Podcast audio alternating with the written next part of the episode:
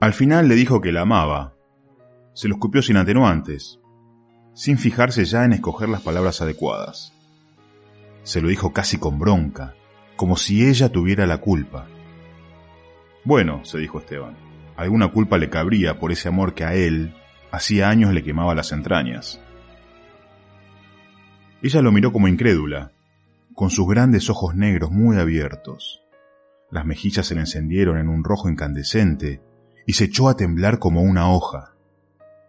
Él supo que no tenía más salida que seguir hasta el final, y por eso habló hasta quedar exánime hasta que la voz se le estranguló por la emoción y el miedo, hasta que se cohibió en la contemplación de la metamorfosis del rostro hermoso de ella, que viró del asombro a la incredulidad y de la incredulidad a la furia. El cachetazo que sobrevino entonces terminó por parecerle natural, porque la cara de ella daba para eso o para cualquier otra forma de castigo.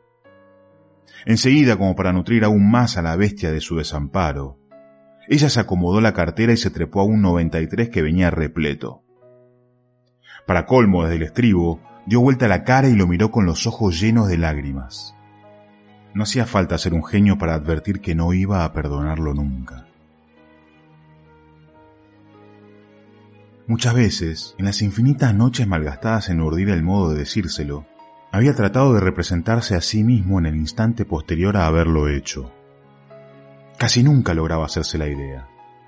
Hablarle le parecía algo tan difícil, tan improbable, que el minuto siguiente a haberlo conseguido se le antojaba de otro mundo, un minuto para ser vivido en otro planeta. Una vez que constató que seguía con vida, que no había muerto de vergüenza ni de pánico ni de desesperación en la empresa, trató de pensar de nuevo el universo en torno suyo. Alrededor todo era igual, ¿a qué negarlo? Buenos Aires estaba por todos lados, pero casi no importaba. El cielo estaba encapotado de nubes bajas y pesadas. Esteban casi sintió un pinchazo ligero de bronca, una sensación de injusticia por esa indiferencia rotunda para con su tormento en carne viva.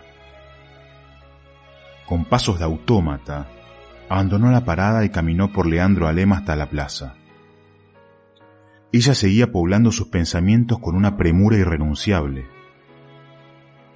Su imagen de llanto en el estribo, su rostro dolido y rabioso y desencantado se le imponían de un modo mucho mayor que el tamaño que cobraba su propia desventura. En una de esas tardes de café que pactaban a menudo, ella le había contado con naturalidad que se casaba en mayo. Como él sabía que tarde o temprano llegaría el día en que ella tendría que arrojarle esa montaña sobre la cabeza, consiguió que el cataclismo de su alma pase casi inadvertido armándose de valor, hasta tuvo la hombría de formular las preguntas consabidas. ¿Que cuándo? ¿Que en qué iglesia?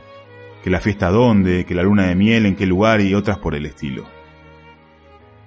Las tres noches siguientes que pasó tumbado en la cama sin pegar un ojo, trató de convencerse de que era mejor, de que ya era hora, de que el tal Alejandro no era mal tipo, de que ese iba a ser tal vez el único modo de obligarse a perderla y olvidarla.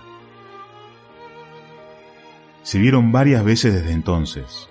Habría sido sospechoso que él evitara sus encuentros. ¿No le decía a ella siempre que él era su mejor amigo? ¿No se habían burlado juntos cien veces de los que negaban la posibilidad de la amistad entre el hombre y la mujer?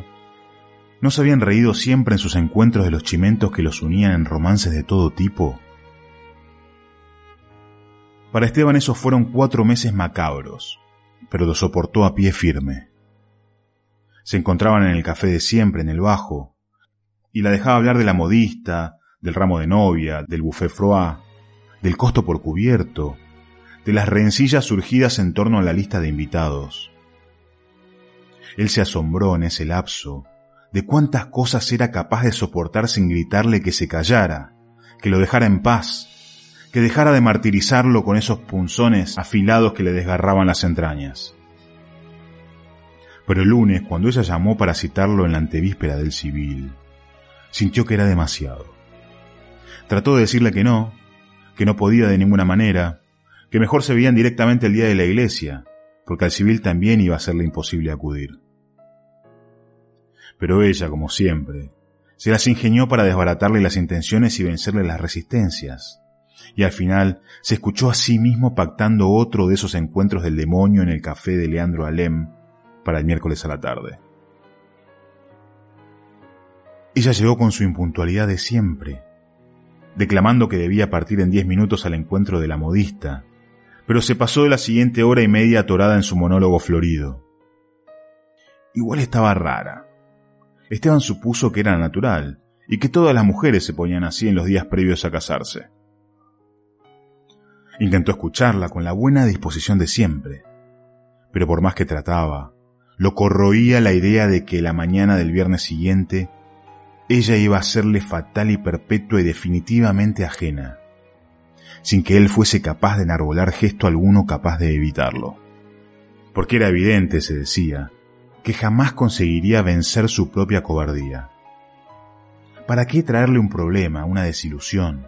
¿Para qué ofenderla, inmiscuirse de contrabando en su existencia? Traicionar la linda amistad que los unía, obligarla a rechazarlo o a decirle lo lamento, yo no sabía, Jamás me hubiese imaginado. ¿Para qué forzarla a poner cara de compasión? Cara de te entiendo, pobrecito Esteban. ¿Cómo puedo ayudarte a que te olvides?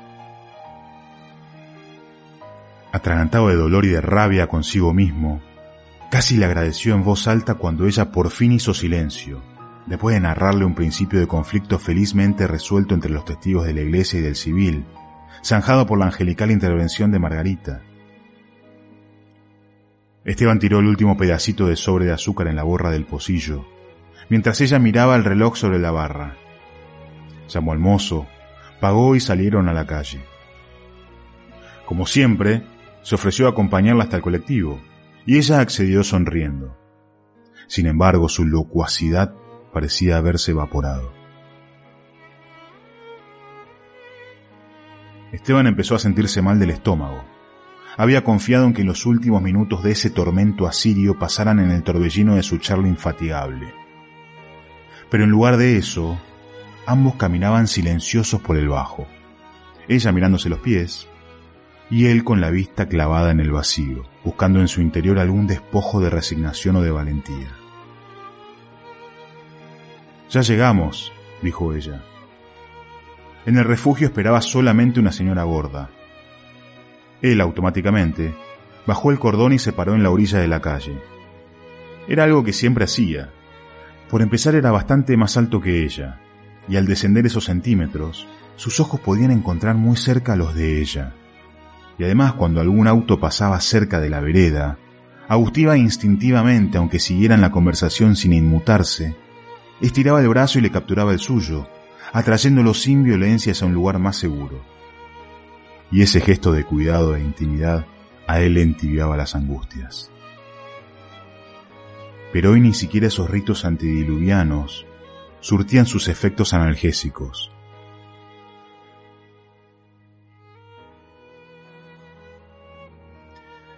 Ella tenía la vista suspendida adelante, tratando de adivinar, en su miopía, el colectivo viniendo del lado del correo. Esteban, por su lado, Trataba de detener el terremoto de sus tripas, concentrándose en que ya era miércoles a la nochecita y que el asunto era permanecer con vida hasta el domingo, porque abrigaba la ilusión grisácea de que desde entonces su amor desventurado se iría asfixiando en el tiempo y en la distancia, ahogado en el veneno de lo irrevocable. No obstante, no se sintió aliviado cuando por fin el 93 se asomó por el lado de Corrientes.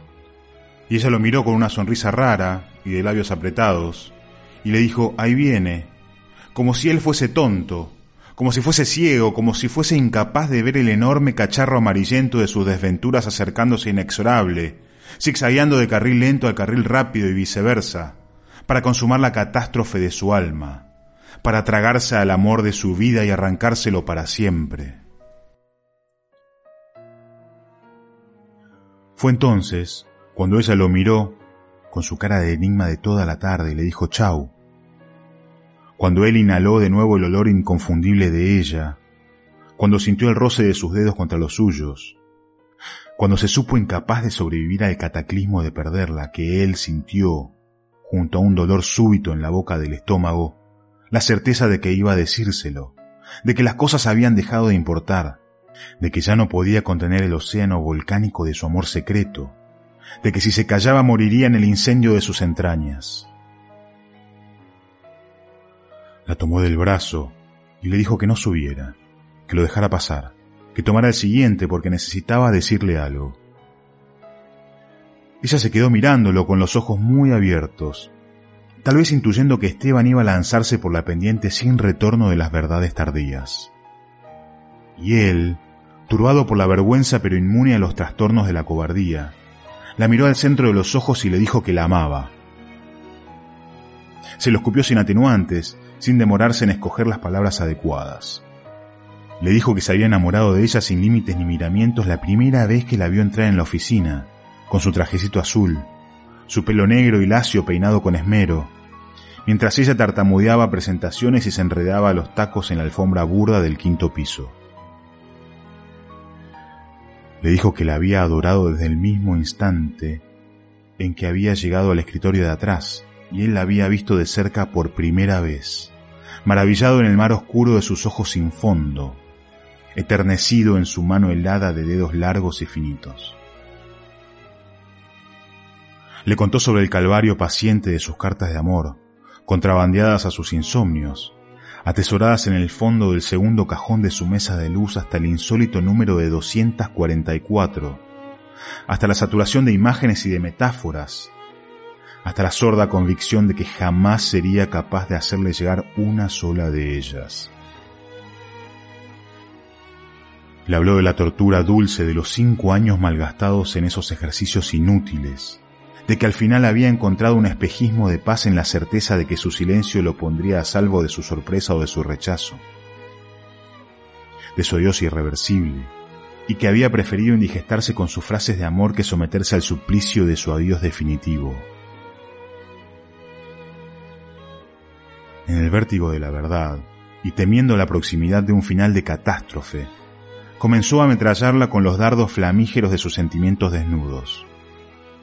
Intuyó, al calor de su corazón desbocado, que las palabras corrientes, esas que se usan todos los días, no eran adecuadas para describir un amor como el suyo, y desplegó temeraria una verborragia endómita que mezclaba improvisaciones geniales con pedazos arrancados al azar y a los 244 borradores de sus cartas de amor empedernido. Viendo la parada frente a él, rígida, incrédula, le dijo también que se hiciera cargo de ese amor, aunque no hiciese otra cosa más que eso, que al menos para bofetearlo, insultarlo, escupirlo, tomara partido, hiciera algo, le diera a entender que, aun para despreciarlo, ella también estaba ahora sumergida en el pantano de su amor y de su desconsuelo. Que al fin y al cabo era ella, a su modo y sin quererlo, la única responsable de su agonía perpetua.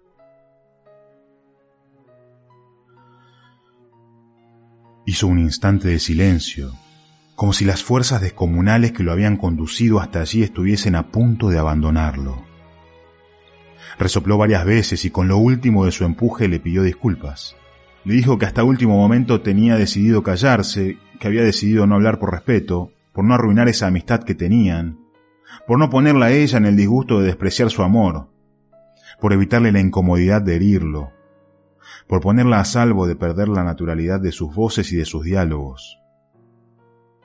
Pero que al verla ahí, a punto de tomar el 93, había entendido que no podía dejarla ir, que no sería capaz de perderla para siempre, de perdurar el resto de su vida en la decrepitud de carecer de ella, ajeno a sus humores y a sus detalles, ajeno a sus tareas cotidianas, ajeno a sus embarazos y a sus hijos, y a sus reuniones de padres, ajeno a sus navidades y a sus vacaciones en Córdoba, ajeno a sus cambios de peinado y a sus compras de ropa, ajeno a su cuerpo de piel y junco yaciendo en la oscuridad de cada noche.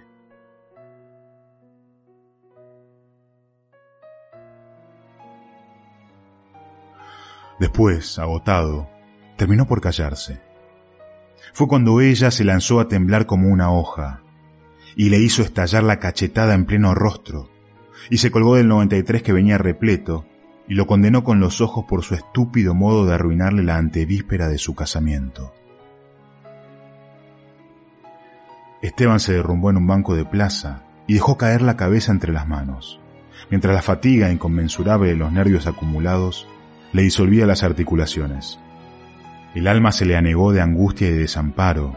Se vio al fin como tanto había temido verse, solo en el universo, privado para siempre de ella y de la mera posibilidad de ella alguna vez. Y aunque no se arrepintió de haber hablado como acababa de hacerlo, cayó en la cuenta de que la tranquilidad de conciencia tenía muy poco que ver con la paz de espíritu. Entonces la congoja le subió por fin hasta los ojos, y la plaza y Buenos Aires se le nublaron de lágrimas tibias y saladas. Trató de contenerse primero, pero cuando en su alma fue tomando por fin cuerpo el tamaño de abismo de su soledad, el horizonte inabarcable de su desolación, se desbarrancó en un llanto desesperado que abría hasta el fondo las esclusas de su rencor y su desconsuelo. Empezó a llover, primero tímidamente, con unos gotones grandes y dispersos, que golpeaban con fuerza las hojas de los árboles y los pétalos de las flores en los canteros. Después con más ahínco, aunque sin llegar al aguacero. En cuanto fue capaz de percibir la mojadura, Esteban levantó la cabeza y miró en torno. La gente se había ido, como siempre se va del bajo cuando anochece. Dejó de llorar, se restregó con las mangas los ojos enrojecidos. No tenía la menor idea de a dónde ir. Entendió, apesumbrado, que la vida le arrancaba de nuevo de cero y que iba a tener que coleccionar un sinnúmero de cosas y de gentes como para ocupar el agujero descomunal que acababa de abrírsele en el lugar donde había estado ella. Caminó de espaldas a la avenida hacia el lado del río. A los pocos pasos se detuvo, se asustó y casi se enojó consigo mismo, cuando por encima del rumor de la lluvia y de los autos, creyó escuchar un grito que traía su nombre. Era posible, por supuesto, que estuviesen llamando a otro Esteban. Era posible que aunque la voz fuese de mujer y aunque se pareciese terriblemente a la voz de Agustina, la nostalgia y la desesperación le estuviesen haciendo pasar un mal rato. Era posible que el sonido rumoroso sobre las piedras anaranjadas del caminito fuera otra cosa que los zapatos de taco de ella tragándose la distancia que los separaba. Era posible que estuviese alucinando y que no valiese la pena volverse para verla a ella indiscutible, irreal y tangible. A ella corriendo por la plaza gritando su nombre, a ella despedazando el futuro escrito en letras definitivas, a ella también empapada del agua del otro banco de otra plaza, a ella saltándole al cuello en un abrazo risueño y bañado de su propio llanto, a ella incinerándolo para siempre en el fuego de sus labios contra los suyos, a ella abrigándolo en sus primeras palabras de amor, susurradas trémulas contra su oído. Confesión de amor en la parada del 93. Eduardo Sacheri.